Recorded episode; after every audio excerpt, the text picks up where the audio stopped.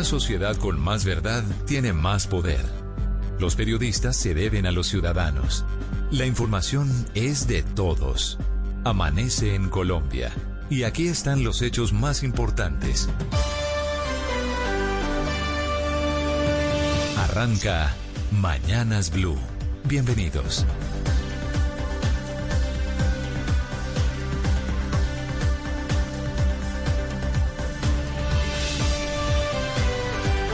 Son las 5 de la mañana en punto. Bienvenidos. Aquí estamos en Mañanas Blue con todas las noticias de Colombia y del mundo. También en blueradio.com y en Blue App.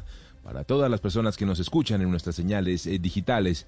Hoy es jueves 11 de febrero y comenzamos hablándoles de vacunas. Estamos a una semana de que lleguen las primeras dosis y ya sabemos cuántas van a llegar, por lo menos desde Pfizer. Unas 50 mil para el 18 de febrero y otras 50 mil para el 27 de este mes. La otra noticia es que con estas dosis van a vacunar primero al personal de salud y no a mayores de 80 años. Detalles todos que encuentran ya en blueradio.com.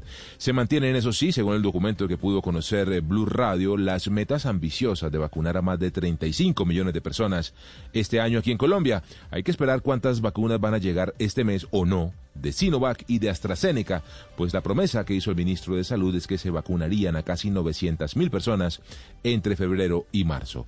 A propósito, también se conoció el proceso de farmacovigilancia, que será el que va a monitorear de cerca a quienes hayan recibido la vacuna para estar alertas ante posibles efectos secundarios. Les vamos a hablar también del impacto que ha tenido el anuncio de la reforma tributaria que el gobierno presentará en marzo y que impondría IVA a más productos de la canasta familiar y pondría a más personas a pagar renta, entre otros. Ayer se vivió un primer cacelorazo de protesta. La Central Unitaria de Trabajadores anunció que se irá a paro contra esta reforma, mientras que desde la Sociedad de Agricultores de Colombia, desde la SAC, rechazaron la idea de ponerle impuestos a la comida, entre otras voces de rechazo desde la política que les estaremos contando en esta mañana. Y hay nuevo director de la DIAN, Lisandro Junco Rivera, quien reemplaza a José Andrés Romero, quien a su vez fue como delegado de Colombia al Fondo Monetario Internacional. Y en temas políticos les vamos a contar de la evidente división, de la fractura en el Partido Verde. Una facción de ese movimiento anunció que están explorando la posibilidad de acuerdo con la Colombia Humana de Petro, entre otros grupos de izquierda, mientras que líderes de otra facción dentro de los verdes dijeron que eso es mentira. Y mucha atención porque mañana arranca el primer giro de Colombia Mayor para 1.653.000 colombianos, adultos mayores, datos que también están en detalle en blurradio.com. Tenemos muchas más historias, muchas más noticias en este jueves 11 de febrero que comenzamos con los titulares de Mañanas Blue. Estos son los titulares de las noticias más importantes en Mañanas Blue. Ya hay fecha para la llegada de las primeras vacunas contra el COVID-19 en Colombia. Antes del 18 de febrero llegarán 50.000 dosis de, dosis de Pfizer y antes del 27 de febrero llegarán otras 50.000. Estos primeros fármacos que llegarán al país serán distribuidos de acuerdo con la población de cada departamento. Por ejemplo, a Bogotá llegarían 7.200 dosis, a Antioquia 3.600, a Santander 2.259, a Boyacá 1.336 y a Barranquilla 1.250. La farmacéutica Johnson Johnson aseguró que es posible que las personas deban vacunarse contra el COVID-19 anualmente, como sucede, por ejemplo, con la gripe estacional. Colombia reportó en las últimas horas más de 6.400 nuevos contagios de coronavirus y 226 muertos. Los casos activos están en casi 55.000. A 7 se elevó el número de personas contagiadas con la variante del COVID-19 de Brasil en el departamento de Amazonas, según reveló el Instituto Nacional de Salud. El cantante de música vallenata Jorge Oñate superó el COVID-19 y salió de la unidad de cuidados intensivos para pacientes con el virus para ser trasladado a una unidad similar donde tratan otras enfermedades. El Sindicato de Maestros de Bogotá asegura que no van a regresar a las clases presenciales en los colegios públicos de la ciudad la próxima semana. Dicen que no hay condiciones para evitar los contagios. Desde mañana comenzará el pago de Colombia Mayor para 1,6 millones de personas. El subsidio estará disponible hasta el 25 de febrero.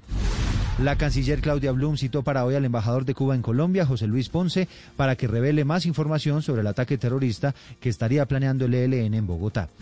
Al término de un consejo de seguridad en Bogotá con el ministro de Defensa Diego Molano, la alcaldesa Claudia López dijo que los datos entregados por Cuba sobre un supuesto atentado del ELN en la ciudad no son detallados, sin embargo los toman en serio.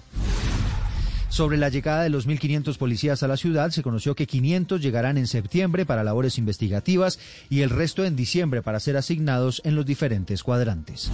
Durante su testimonio ante la Justicia Especial de Paz por el magnicidio de Álvaro Gómez Hurtado, Rodrigo Londoño admitió que las FARC contempló matar al expresidente Juan Manuel Santos. Sin embargo, el ataque no se concretó por los acercamientos de paz que ya habían comenzado.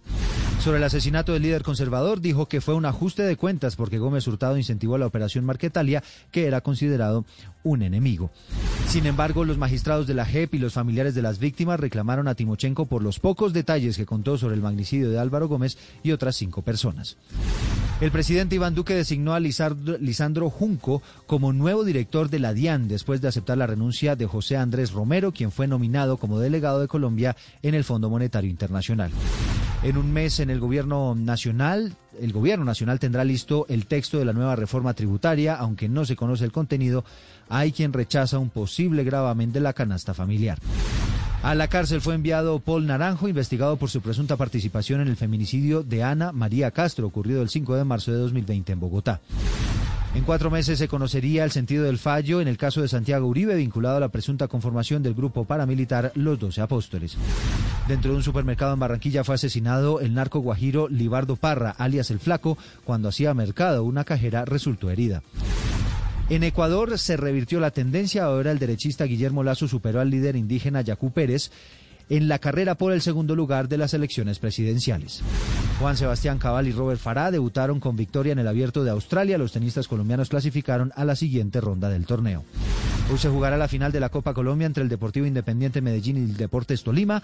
Este será el primer partido que va a tener la presencia de hinchas, todos miembros de la banda del Deportivo Independiente Medellín. Serán únicamente 30 personas.